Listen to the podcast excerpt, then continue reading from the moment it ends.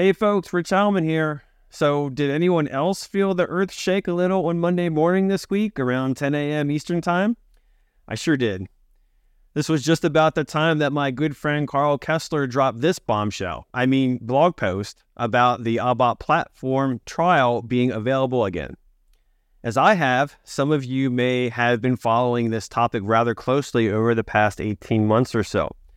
I've read countless posts on social media and within the SAP community where ABAP developers were voicing their concerns about not having an on prem ABAP trial, which they can use to work on open source projects or, or simply just use to keep up to date with their ABAP skills. I'm super happy and very proud that SAP has listened to our ABAP developer community and has put forth the effort to make the ABAP platform trial available for you again. As I mentioned, Karl has all the details in his blog post, so make sure to check it out.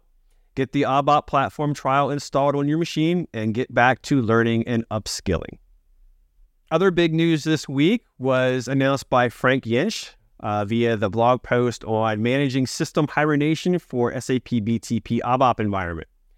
So currently, there's no option for suspending or stopping a Steampunk system while it's not in use, which can lead to unnecessary costs.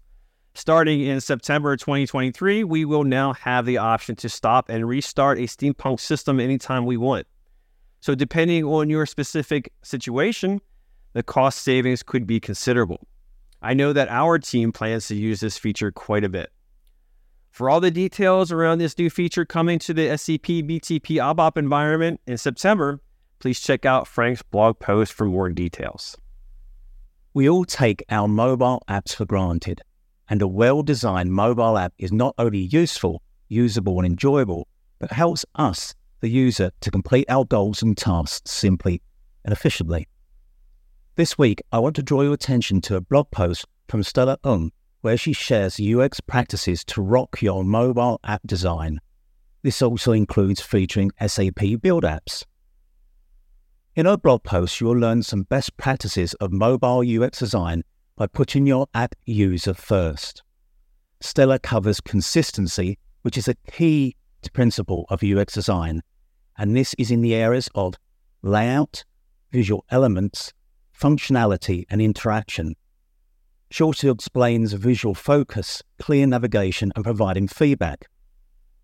Also, while you're there, check out her previous blog on what is UX design and how does it help you and your business, as well as prototyping with SAP Build apps. Stella shows you how you can sketch wireframes on paper and upload them, making them interactive with page flows using hotspot links and get your users to see if it makes sense. All of these I will link to the comments below.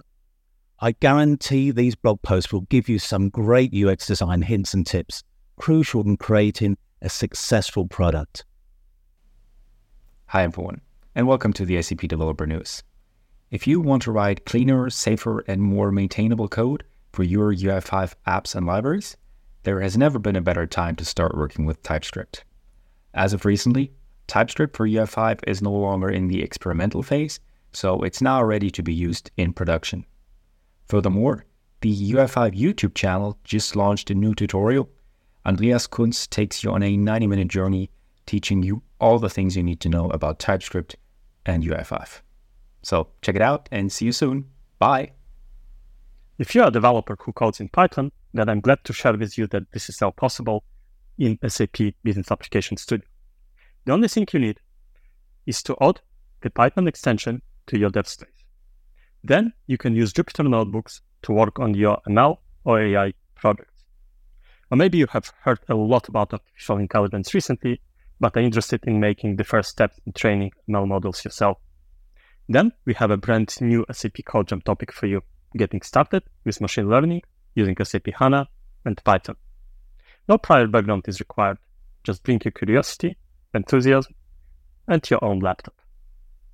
The first SAP CodeJam on this topic will happen on Friday, the 8th of September in Hamburg, Germany. Registration for this free in-person event is open, but the number of seats is limited, so do not miss your opportunity. Links are in the description. Or maybe you are interested to host such a code jam in some other location. Just let us know, and we are happy to work with you to make it happen. And yes, it is me, Witalij speaking, not some artificial intelligence. Thank you.